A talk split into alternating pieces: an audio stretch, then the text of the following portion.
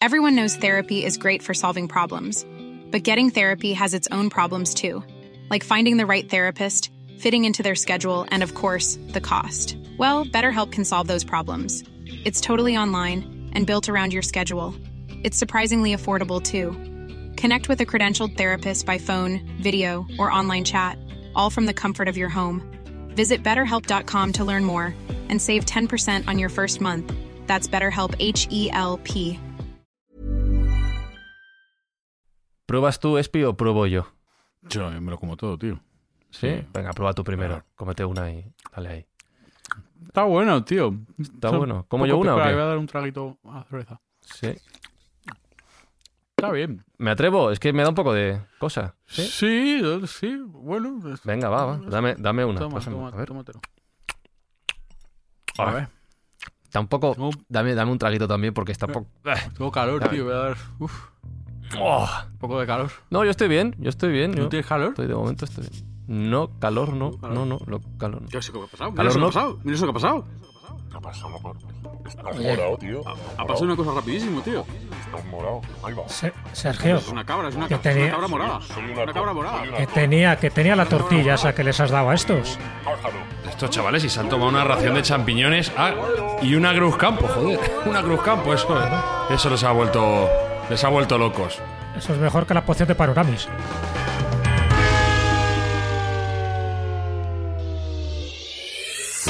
Buscamos los límites de la ciencia, el futuro de la tecnología, el alcance de la mente humana.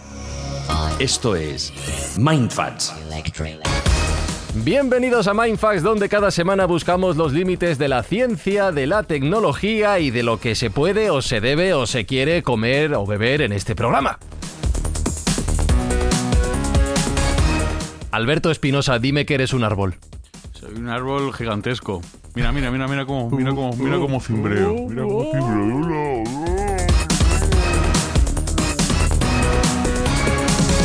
Jesús Callejo, eh, este programa no se responsabiliza de lo que hacen sus propios miembros, sus propios conductores. Ha pasado un todo- dragón, ha pasado un dragón. Sobre todo si te crece un miembro más. ¿Qué ha visto más? Criaturas. Sergio Cordero, ¿qué nos has puesto en el colacao, hijo mío? Pero si no había nada ahí, hombre, nada bien. Lo raro era la cervecita que os he puesto que era con sorpresa. Era una Cruz Campo especial. ¿De quién es esa voz? ¿De quién es esa voz? Bueno, ya poniéndonos serios y si tratamos de recuperar al dragón el que se ha montado Espinosa y que se ha ido muy lejos, eh, Sergio Cordero, recuérdanos lo, lo que sí que hacemos bien en este programa, que es intentar ayudar a otros. Sí, no alucinamos cuando decimos que queremos hacer el bien y queremos expandir la, bueno, la buena voluntad que tenemos aquí los cuatro por todo el mundo. Y para ello vamos a hacer una gran acción que ya hemos hecho en otras ocasiones, que ha sido eh, regalar juguetes a los niños que por desgracia en Navidades no los pueden tener. Y vamos a contar con ello con nuestros amigos de Juguetos Parque Sur que vuelven a ayudarnos en esta tremenda labor. Espinosa, vuelve, vuelve, no, vuelve, que tenemos que grabar algo, no sé qué. Ver- Bueno, hoy, hoy en Mindfacts hablamos de setas, de hongos, de micología. Hizo a la Y de dragones. A la luz. Y de dragones. De dragones. Burrow is a furniture company known for timeless design and thoughtful construction and free shipping, and that extends to their outdoor collection. Their outdoor furniture is built to withstand the elements, featuring rust-proof stainless steel hardware, weather-ready teak, and quick-dry foam cushions. For Memorial Day, get 15% off your Burrow purchase at burrow.com/acast and up to 25% off outdoor. That's up to 25% off outdoor furniture at burrow.com/acast.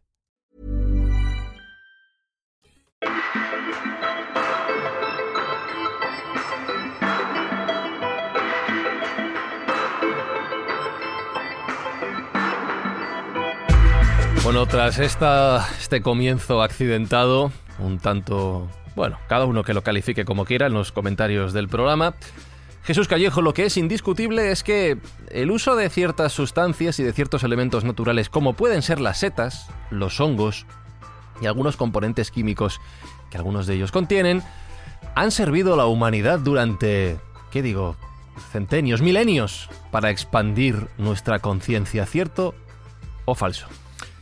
Cierto. Te llevas el premio de la etnobotánica. ¿La qué? etnobotánica, que es la botánica, pero desde el punto de vista de la etnografía o del folclore. Es decir, cómo la botánica, y en este caso concreto, los hongos han influido en el desarrollo de la humanidad. Y tú has puesto el dedo en la llaga. Son muchos los antropólogos y en general también los médicos que han postulado que la expansión de conciencia de nuestros primeros padres, léase Adán y Eva, por ejemplo, dentro de nuestra cosmovisión judio-cristiana, fue a través, no de una manzana, que por cierto en el Génesis no aparece por ninguna referencia a la manzana, sino que aparece la, el árbol prohibido. Aquello que a Adán y Eva les dice, pero ¿qué hacemos aquí si estamos desnudos? ¿Qué es esto? ¿no? Como que han despertado. Y son muchos los que han postulado, incluso Robert Grace, el famoso autor de Yo Claudio, ha postulado que esa manzana, es decir, que ese fruto del árbol prohibido era un hongo. Otra cosa es saber qué hongo. Si esto lo, lo ponemos en consonancia con muchas pinturas rupestres, estamos hablando de 20.000, 25.000 años atrás, donde aparecen hongos, donde muchas de esas eh, pinturas o de esos ideogramas o de esos grafitis, si lo queremos llamar así, parece que están hablando de un trance chamánico. Quiere decir que aquel que los pintó fuera él o ella, pues sí que estaba inducido por algún tipo de sustancia psicotrópica. Y en aquella época las sustancias psicotrópicas más accesibles eran los hongos.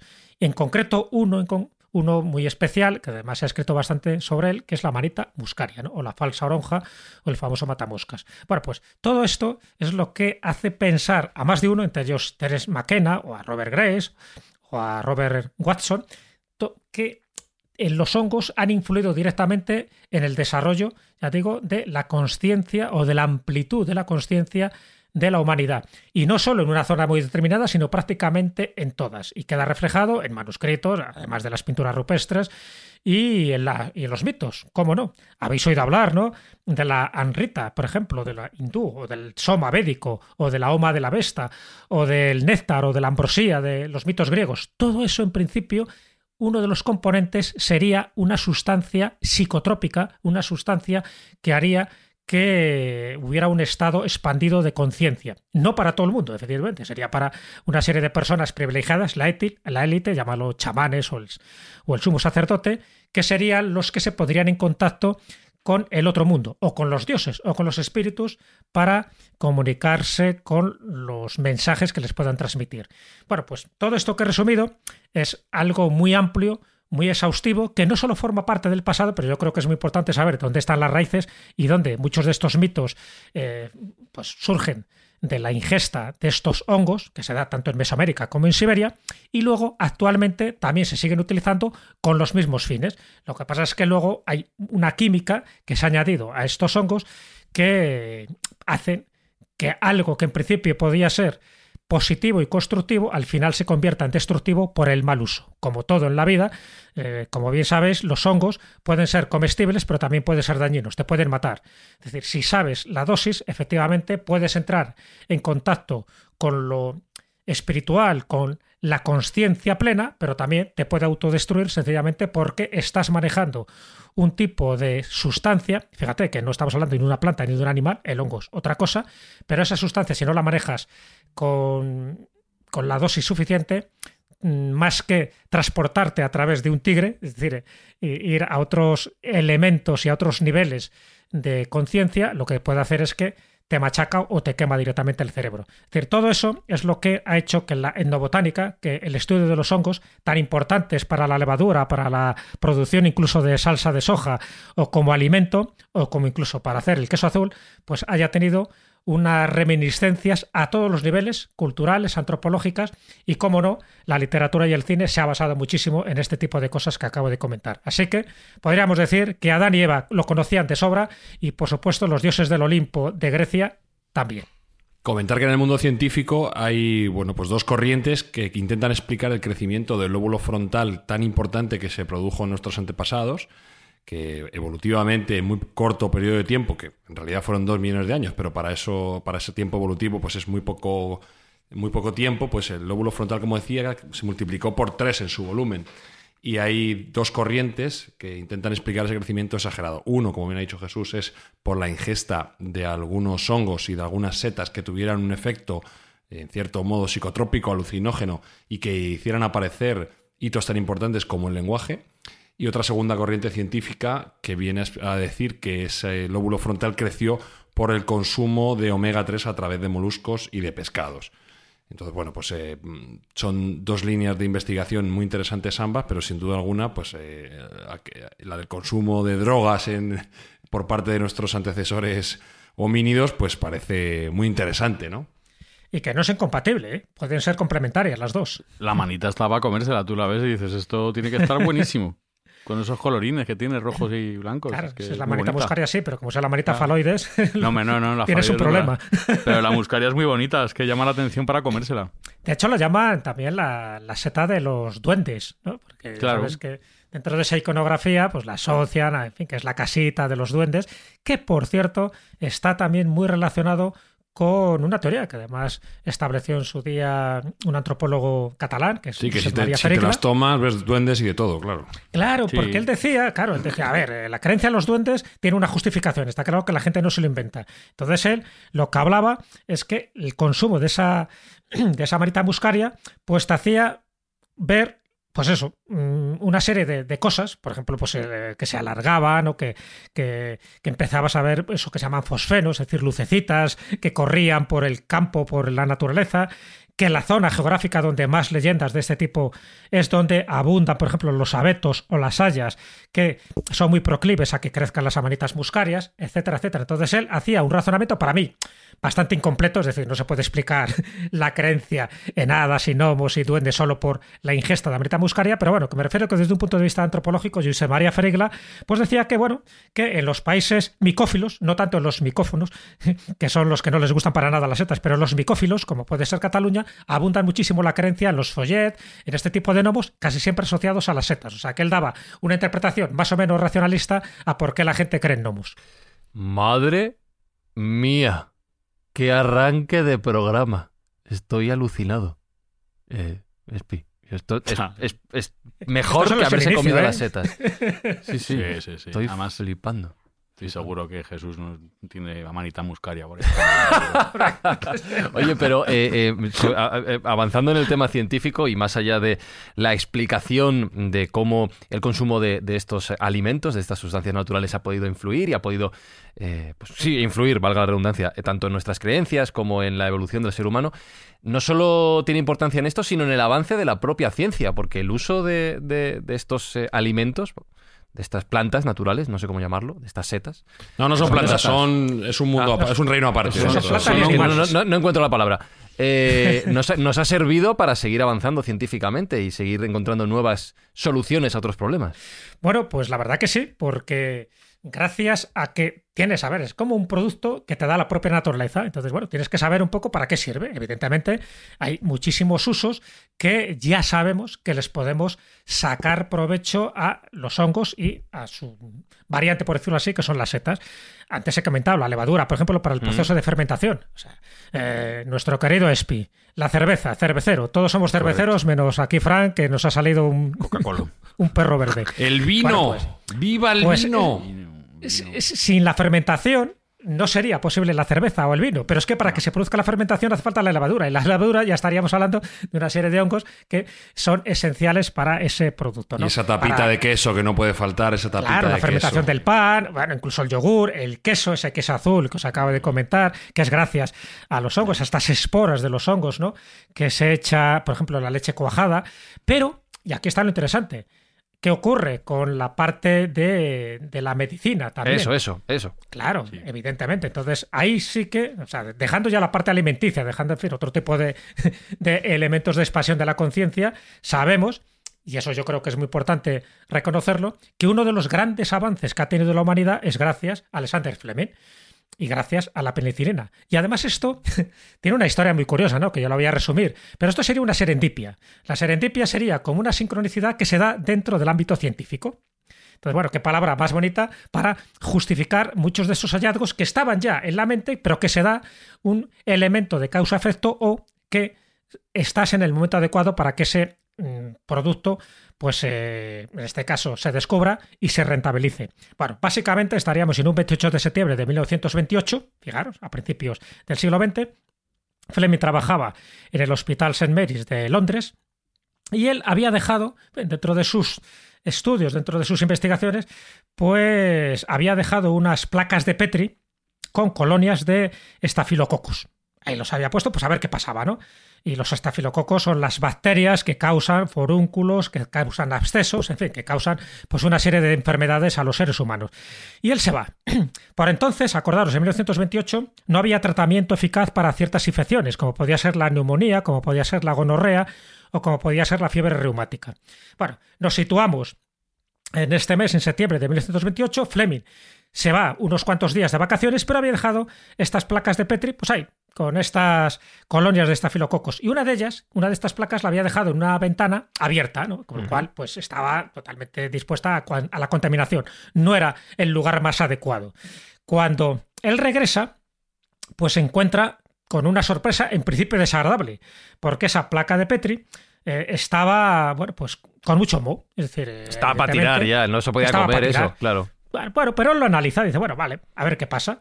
Y, eh, y, al analizar esta muestra contaminada, se da cuenta de que ese moho había generado como una película a su alrededor que había matado a esas bacterias. Entonces dice, Ateza, aquí algo pasa, ¿no? Y, y se da cuenta que ese hongo en concreto, es decir, el que se había generado en el moho, era del género Penicillinum. Y entonces el género Penicillum es lo que luego daría nombre a la penicilina. Cuidado, fíjate que estamos hablando de 1928 y a él no le dan el premio Nobel hasta mucho más tarde, ¿no? Hasta 1945, porque con sus ayudantes, que tiene allí tanto en Londres como eh, bueno, pues eh, a través de la Universidad de Oxford, dice que hay que aislar, en la medida que se pueda, ese, ese hongo, hay que aislar la penicilina pura a partir de ese zumo de mo. Y al aislarlo, poco a poco se va dando cuenta y haciendo múltiples ensayos, ensayos y errores, sí que se da cuenta que ese hongo en concreto, el penicillinum, sí que sirve para eliminar los estafilococos y para eliminar las bacterias dañinas. Entonces, bueno, cuando al final ya consiguen que esto es rentable, que es útil y que además es muy eficaz para el ser humano, es cuando obtiene el Premio Nobel de Medicina en 1945 compartido con estos dos científicos de la Universidad de Oxford. Así que así surge lo que sería la penicilina, que estaríamos hablando, pues eso,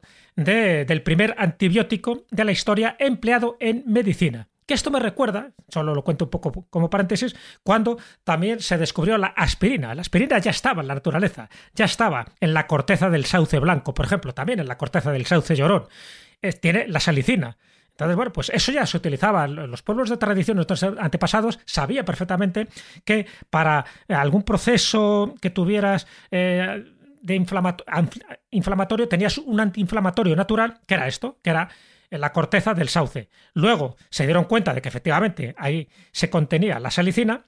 La salicina, a su vez, tiene el ácido salicílico y tuvo que llegar Felix Hoffman en 1897 para eh, extraer dentro de ese alcaloide lo que sería el ácido acetil salicílico.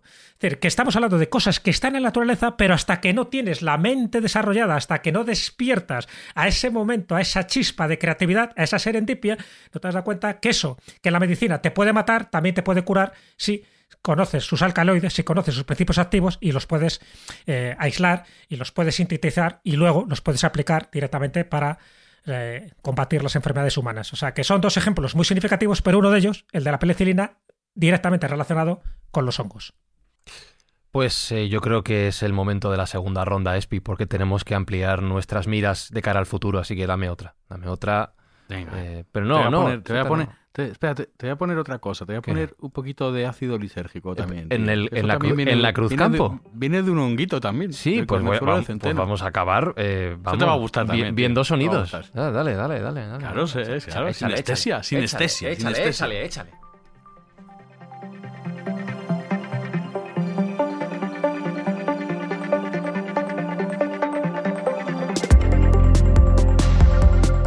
Bienvenidos de vuelta a Mindfax, que puede ser la banda sonora de un mal viaje. Eh, ¿Te, imaginas? que, tomas alguna cosita de estas y, alucinas con Mindfax? O sea, quiero decir, no merece la pena. Eh, No merece la pena la droga, decir- ya alucinamos No, bastante no, aquí. no, ¿no? Claro, no, no vamos a decir cosas a la gente que tenga No, que no, por favor, no os droguéis. No, sí, o por lo menos, yo lo digo por lo menos no os droguéis por recomendación nuestra. Claro, que no lo hagan. O sea, quiero decir, si O el sea, resu- drogaros si queréis, pero no para escuchar Mindfuck. si el- bueno, sí, o lo que así que si el resultado de un viaje es que te imaginas Mindfax, no merece la pena. No. Es que de- Mind- Mindfuck drogado puede ser muy, muy peligroso. ¿eh? No Igual se vuelve un no igual se vuelve aburrido, no sabemos. Ha dicho, ha dicho Espi una, una palabra importantísima, que a lo mejor muchos oyentes habrán quedado así un poco hipláticos, pero que la busquen en el diccionario en Wikipedia, que es sinestesia. Es muy Sinestesia, interesante sí. porque eso justifica y explica muchos de esos viajes, de esos trances y muchas de esas manifestaciones artísticas. Por cierto, sabéis que entre eh, los micólogos existe un chiste. Ahora hablando, cuidado con lo que tomáis, ¿no? El Arroles o los- setas, no me digas más. sí, arroles o setas, efectivamente. Pues este chiste de los micólogos es de que todas las setas se pueden comer, pero la mayoría solo una vez. pues sí, seguro, seguro. Yo Claro, me- todas- no me fío de comer. cuidadín, cuidadín. No me fío de Espi de lo que me está poniendo en el plato, así que le voy a preguntar a Sergio. Nos dejaba Jesús con la idea de que hay que abrir eh, las ideas, la conciencia para seguir investigando, seguir creando y seguir viendo más allá de lo que tenemos delante y más allá de la penicilina. De hecho, eh, Sergio, eh, estos hongos se pueden seguir utilizando para crear nuevas medicinas, nuevas soluciones científicas a los problemas que tenemos hoy en día en, en este campo. Sí, y se están utilizando muchísimo en la nueva generación de antibióticos, como vamos a ver, y otros fármacos que, bueno, pues están súper de moda. Simplemente hacer un pequeño apunte a lo que ha comentado mi querido Jesús antes, y es que eh, cuando yo estuve en Corea de viaje, allí se arrogaban ellos mismos el haber creado la penicilina, porque dicen que tenían un escrito muy antiguo, del siglo VI, creo recordar que era, en el cual ya se, eh, se proponía como método de curación para determinadas heridas y para que no se infectasen, introducir dentro de la herida un mendrugo de pan mohoso.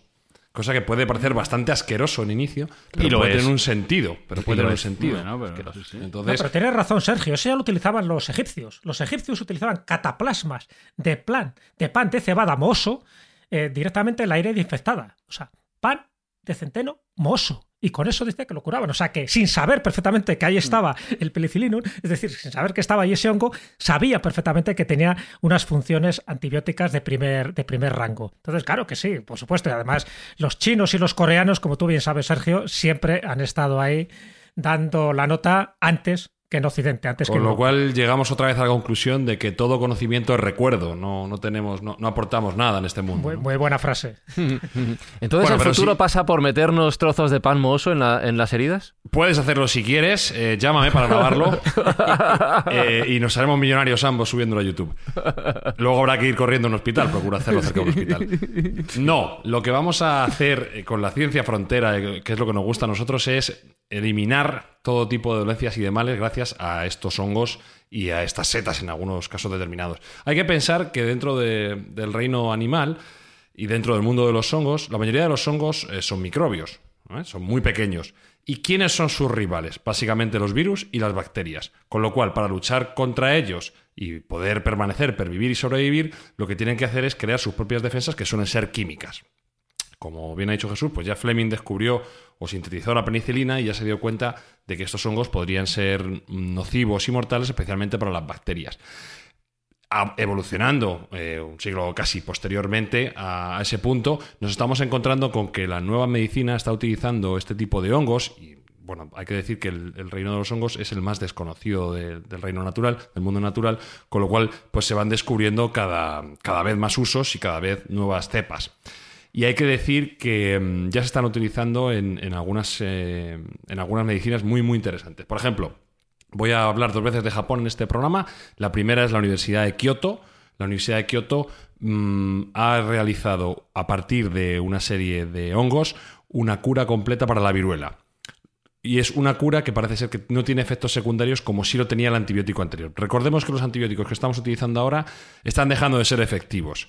Porque cuanto mayor es su uso, menor es su eficiencia, ¿de acuerdo? Bueno, pues los antibióticos que vienen provenientes de estos hongos no tienen ese problema. Son antibióticos de, am- de amplio espectro y parece ser que no pierden esa eficacia a medida que se van esparciendo por eh, bueno, pues, eh, los humanos. Con lo cual, bueno, pues estaremos hablando de algo muy, muy interesante.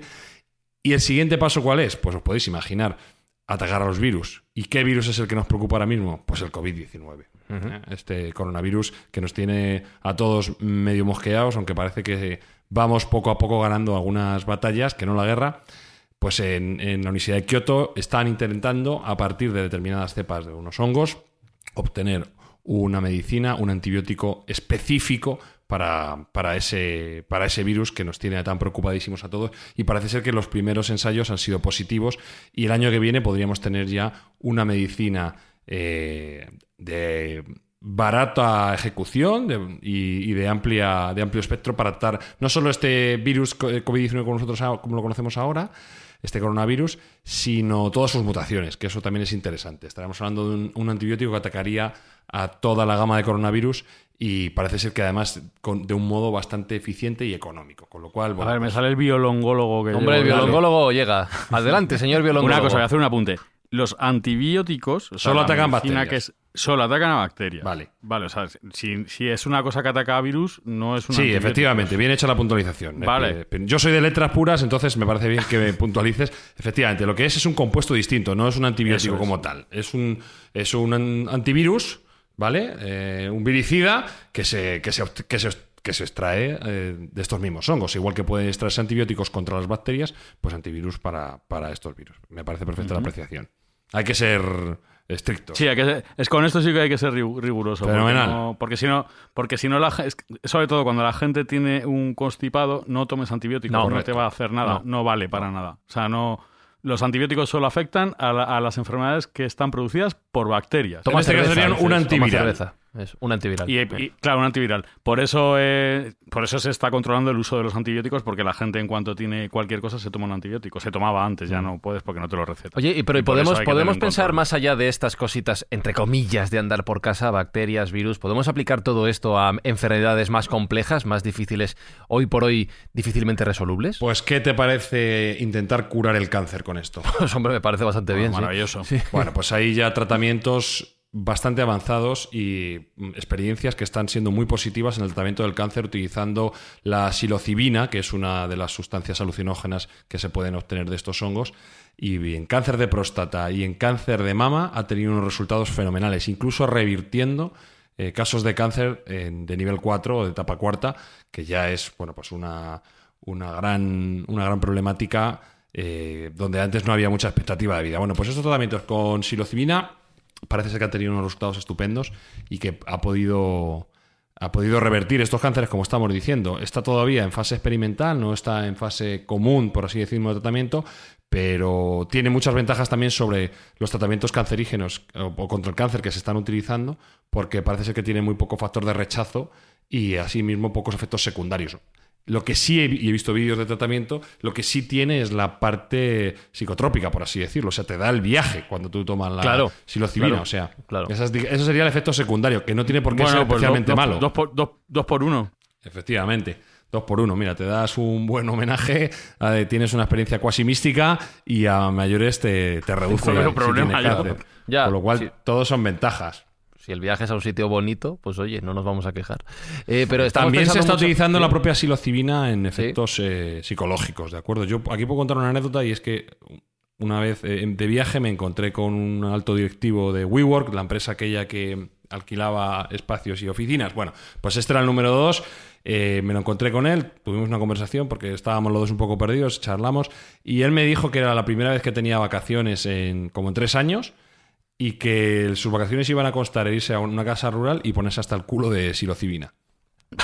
O sea que ese era lo Pero que, en puro. que- Sí, sí, sí, que a él le- era lo que le gustaba y, y el, el poco tiempo que tenía, pues eh, se dedicaba a hacer este tipo de viajes y que el tío flipaba completamente. Era una persona, además, que os podéis imaginar que tenía una serie de características de negocio muy interesantes y era una persona inteligente. Bueno, pues lo que hacía era eso. A una cabañita rural, iba acompañado, eso sí, iba acompañado de una persona que le guiaba, por así decirlo, o le controlaba, y a tomar psilocibina eh, como si no hubiera un mañana. Y eso era su, no no lo eso era su Disney no World particular. No hagáis, Niño- no lo niño, no lo hagáis en casa no esto, hagáis, por favor. no, no. Y si lo hacéis, nos llamáis para.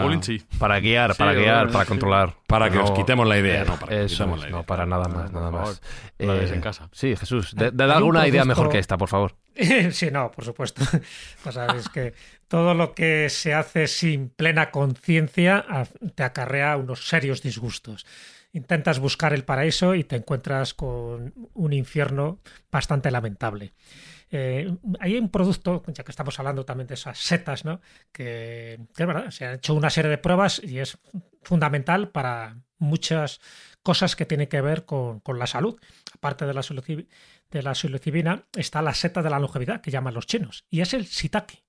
Es decir, uno, por ejemplo, de los que más ha hecho propaganda del shiitake es Fernando Sánchez Dragó, ¿sabéis? Muy rico. Un libro se llama el, muy bueno, sí. el elixir de la eterna juventud y él, bueno, pues dentro de su conglomerado de productos que, que se toma, ¿no? Dentro de ese cóctel, pues estaría la seta shiitake, ya te digo, la seta de la longevidad, que dicen, y además parece que está comprobado, ¿no? Que es un buen anticancerígeno, que además disminuye los niveles de colesterol, que previene la fiebre y que favorece y aumenta el sistema inmunológico, que yo creo que es lo fundamental precisamente para que te sirva de refuerzo o de escudo y que no te entre ningún tipo de enfermedad. Bueno, pues la shiitake, si es verdad, tienes ahí todo tipo de, de- beneficios y es algo natural, es algo que te puedes encontrar eh, pues, en uno de los grandes supermercados.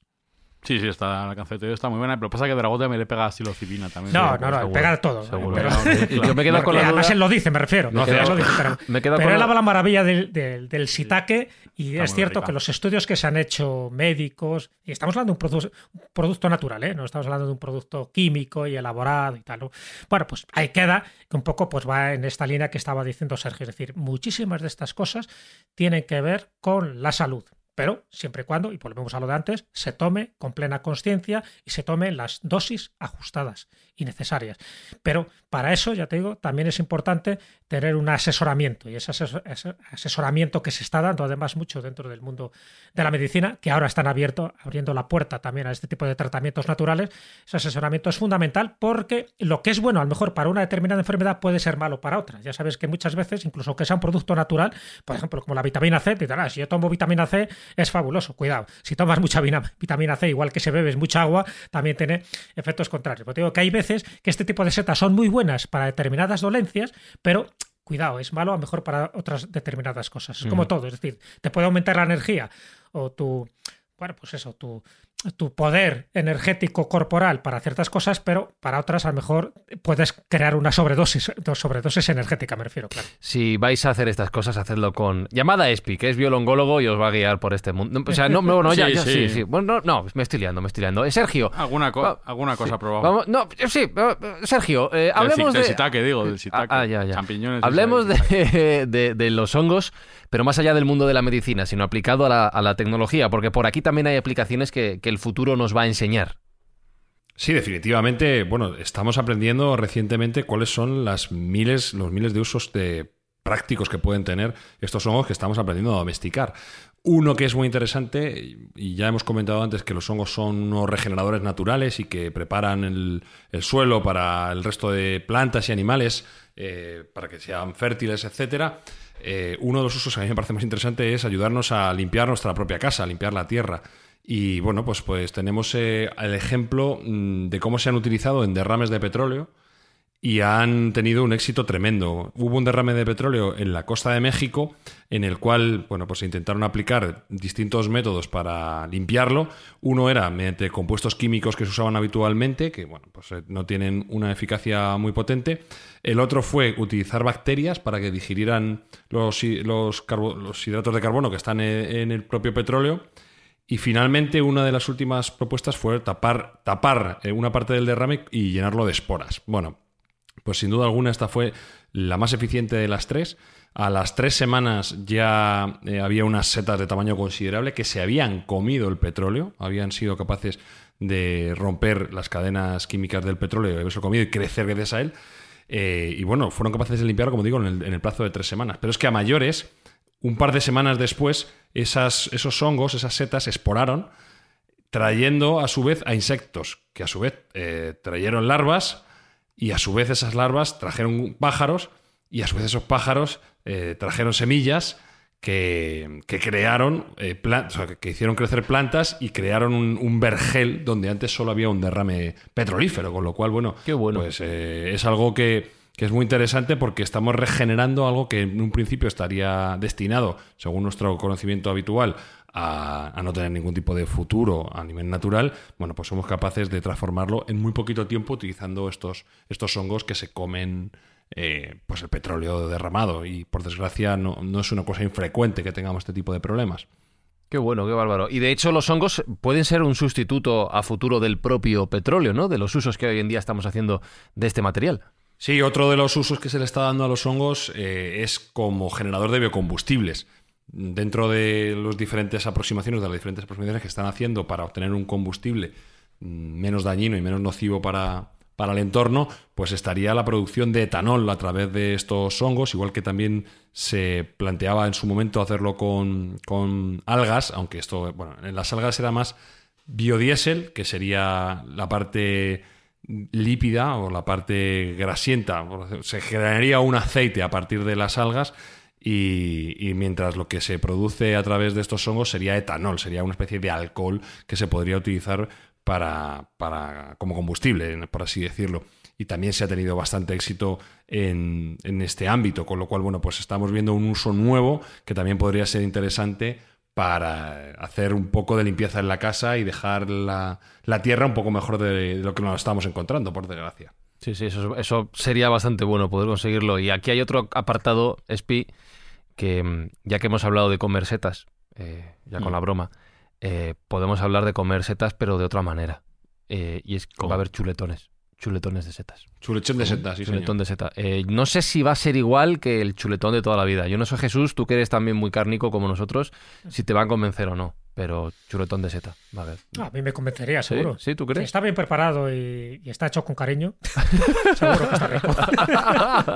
Sergio, ¿cómo va a ser el chuletón vamos de seta? a ver, vamos a ver. a ver. La pinta es estupenda. La pinta sí. es igual de buena o mejor que la de un chuletón normal. Estamos hablando de la compañía Miti. Miti es una compañía que está utilizando micelio a partir de hongos. Eh, y está utilizando este micelio para crear carne que no es carne, lo que llaman la, la, fake meat, ¿no? La falsa carne que hemos visto ya pues, en la Impossible Burger y que en, tengo ya estamos que casi familiarizados cosa. con ellos. Te tengo que decir una cosa. Yo he probado la Impossible Burger, no, o sea, no porque sea esta marca, no estoy seguro, mm. creo que era la Impossible Burger. Y después, sobre todo, del hype que se ha creado, de no, es que sabe como la carne, ¿no? Decepción.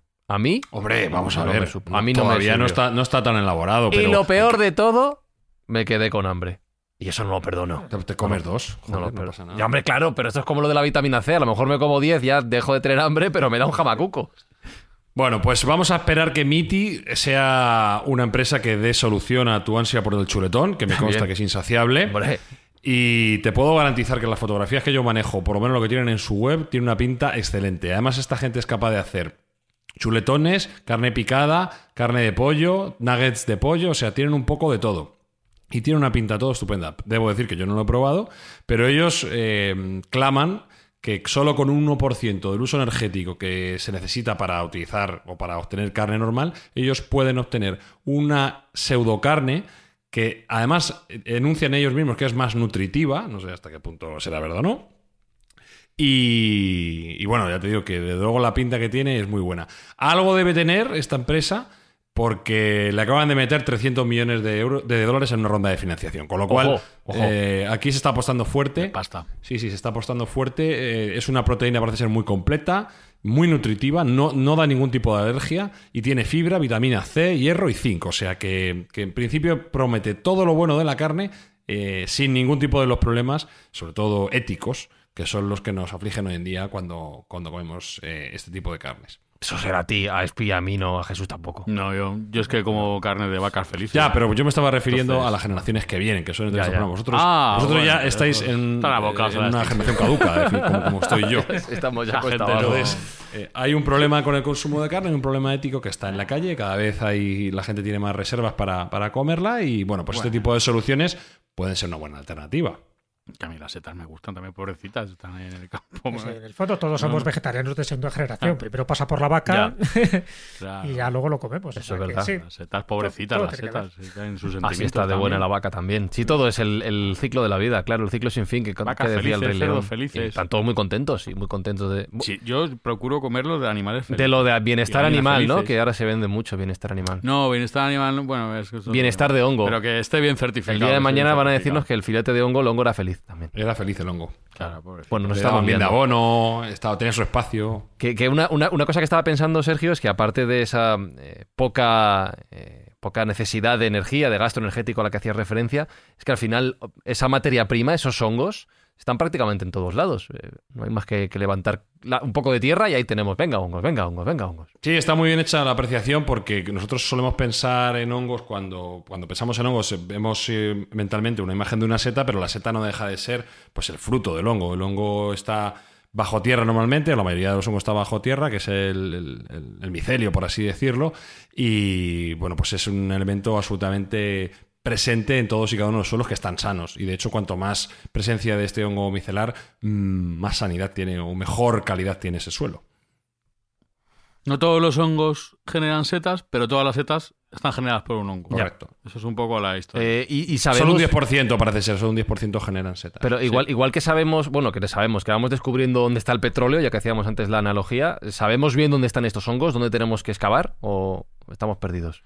Bueno, uno de los hongos más deliciosos son las trufas. Eso sí que, eso sí, sí que, que parece ser que se entrenan los cerdos para encontrarlas en, en Italia, que mayormente donde, donde están. Eh, sabemos dónde están los hongos. Básicamente en los bosques hay muchísimos, pero es que los hongos están en todas partes, son omnipresentes. Cada vez que respiras, se calcula que estás respirando 10 esporas de hongo. Cada vez que respiras. Con lo cual los hongos los tenemos alrededor, incluso dentro de nosotros mismos. Nuestra microbiota hay también hongos, junto con bacterias, junto con virus. Forman parte de los microorganismos eh, simbiontes con nosotros mismos que nos ayudan a, a digerir, que nos ayudan a, a no enfermar, etcétera. O sea que están omnipresentes en todas partes. Conclusión, los hongos van a dominar el mundo. Larga vida a los hongos. Los hongos ya dominan el Sí. mundo. Desde hace muchos millones de años. y, se- y serán los que nos sobrevivan junto con las cucarachas. Bueno, hay, hay una, hay una teoría bastante curiosa eh, que tiene relación con otra cosa que os iba a comentar, que es eh, acerca de cómo, cómo estos hongos son capaces de dominar a otras especies para poder expandirse, concretamente a las hormigas del fuego en, en la selva amazónica, pues son capaces de infectarles y lo que hacen es provocar en ellos un comportamiento errático, porque bueno, las hormigas ya sabéis que es un ser muy corporativo, donde más o menos eh, todos hacen lo mismo. Bueno, pues cuando este hongo, que en concreto pertenece a la rama de los córdiceps, eh, infecta a una de las hormigas, lo que hace es obligarla a trepar, la, la hormiga normalmente va por el suelo, bueno, pues este la obliga a trepar a una altura de unos 25, entre 25 y 35 centímetros, a la semana de haberlo infectado toma control completo de, de sus movimientos y de sus, músculos, le obliga a morder con sus mandíbulas con muchísima fuerza a una, a una pequeña rama o a una pequeña hoja y la- lo deja completamente paralizado. A partir de entonces lo devora y de la cabeza surge pues una pequeña seta, por así decirlo, un- un- una rama de- del propio hongo que, que explota y que crea una serie de nubes de esporas que infectan a su vez a más, a más hormigas. Entonces, eh, podemos decir que los hongos zombifican a las hormigas. Pero es que hay una teoría que es todavía más aterradora y es que eso mismo nos pasa a nosotros. Los hongos que tenemos en nuestro propio organismo son capaces de controlar nuestra aparente libre voluntad. Ya no. Toma, ya no me como el chuletón. Ya me has convencido. Ya no. Bueno, y luego están las hormigas que cultivan hongos. A Sí, su vez, claro. En. América Latina. Esa es la otra parte. Ahí hay una simbiosis. Sí, ¿Veis cómo hay una simbiosis entre unos y otros? Ah, pero las hormigas son molestas, incluso tienen pulgones, ¿no? Que les exprimen y, y van sacando de ahí su leche, ¿no? Particular. O sea, que las hormigas te hacen puentes y te hacen multitud de cosas. No, un poco lo que, a raíz un poco de lo que estaba diciendo Sergio, estaba corriendo un titular, ¿no? Un titular periodístico que tiene su explicación, pero que es muy llamativo, ¿no? Que sería, si no existieran los hongos, viviríamos en un montón de basura. Por, precisamente por eso, porque los hongos lo hacen prácticamente todo, incluso descomponer las hojas caídas, en fin, todos los residuos orgánicos, y son los que regulan el ecosistema, es decir, hacen un reciclaje de, nutrientes perfecto. O sea, si no existieran los hongos, igual que si no existieran las abejas, estaríamos condenados a la extinción por- por una serie de procesos que no vamos a entrar ahora. Si no existieran los hongos, viviríamos en, eso, en un montón de basura y además totalmente estudiado y es una y es un razonamiento totalmente científico. O sea, para que veáis lo importante, ¿no? Que son los hongos y todas las variantes, incluido un hongo parásito como era el cornezuelo del centeno, que también hago otro titular. El cornezuelo del centeno serviría para explicar muchísimos de los enigmas históricos, entre ellos el famoso caso de las brujas de Salem, que ocurrió en 1692 en Massachusetts. Hay toda una investigación diciendo que posiblemente esa histeria colectiva que se originó en, en aquella época era porque se estaba comiendo un pan de centeno contaminado y la clavicis purpúrea, es decir, este parásito de, que es el cornezuelo del centeno, puede tener eh, puede estar el origen de muchos de estos misterios, incluidas eh, las epidemias de convulsiones o de posesiones demoníacas que hubo en la Edad Media. Pues digo que es tan importante los hongos que hasta nos serviría un poco como de bisturí genético para dilucidar algunos de los acontecimientos del pasado y también, como no, del presente.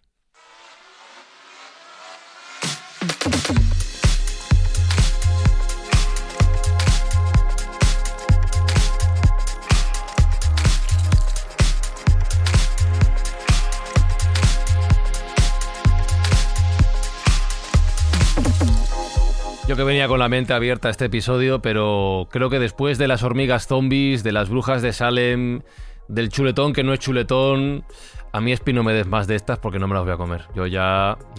Los hongos son tus amigos. Ya, ya, porque se, que se los coma otro. Pues yo, a mí, yo a mis amigos no me los como. No, entonces ahí se van a quedar en el plato. Yo respeto, respeto. No. comer de todo, Fran. Ni hongos ni pescado, Alberto Espinosa. Ya sumo otro alimento a la lista negra. No como más. Joder, no, Fran, tío un revueltito de setas, eso, de setas buenas, eso, eso, es bocata Ya, ya, pero si me voy a acabar mordiendo una, una, rama de un árbol y explotando como una palomita, no, no, no, no. no, menos depende del hongo que te comas, estos no tienen Acuérdate en Alicia en el País de las Maravillas, para ah, crecer y decrecer, lo que hacía es morder un hongo. Ya, ya, ah, pues así mido 1,90, ya lo sabéis. Pues nada, Jesús Callejo, seguiremos creyendo en el poder de los hongos. Mira, ya tenemos titular para el programa. Otro titular, hoy estamos de titulares, ¿eh? Oye, qué viaje, qué viaje más bueno hemos hecho. Y este viaje, Sergio Cordero, tiene que tener un destino estas navidades ayudando a los niños a que venga Papá Noel. Sí, señor, vamos a intentar que ningún niño de nuestro entorno se quede sin juguetes, para que todos puedan disfrutar y jugar y nosotros lo vamos a hacer mientras nos comemos un plato delicioso de boletus edulis, que, tú no, tú no, lo creas, eso es una auténtica mm, maravilla. Yo no como ya de esto, no como ya más de esto. Saludos, besos, abrazos de Fran y Zuzquiza. Estos se quedan aquí con los hongos, yo me voy. yo me voy con el dragón de Espi. Mira el dragón de Espi, míralo, míralo. Ven aquí, déjalo, en paz, déjalo en paz, déjalo en paz, déjalo en paz. Mindfacts llega cada semana a tus oídos a través de Spotify, Apple Podcast, Evox Google Podcast o tu aplicación favorita. Búscanos en redes sociales. Somos Mindfacts. Me gustaría crecer un poco más. ¿Por qué? Oiga usted, es que 10 centímetros de alto no es nada. Nada, esa es exactamente mi estatura. Y es una estatura ideal, ideal. No me grite.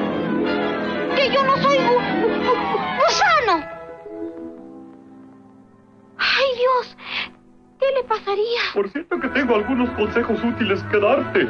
Un lado te hará crecer. ¿Un lado de qué? Y el otro te hará más pequeña. ¿El otro lado de qué? ¡Del hongo tonta! Mm.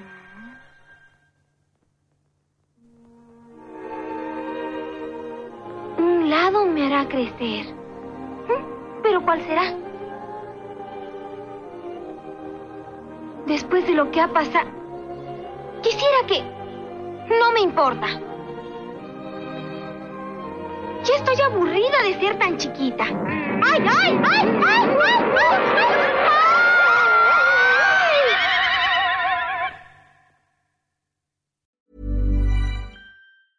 Mom deserves the best, and there's no better place to shop for Mother's Day than Whole Foods Market. They're your destination for unbeatable savings, from premium gifts to show-stopping flowers and irresistible desserts. Start by saving 33% with Prime on all body care and candles. Then get a 15-stem bunch of tulips for just $9.99 each with Prime. Round out Mom's menu with festive rosé, irresistible berry chantilly cake, and more special treats. Come celebrate Mother's Day at Whole Foods Market.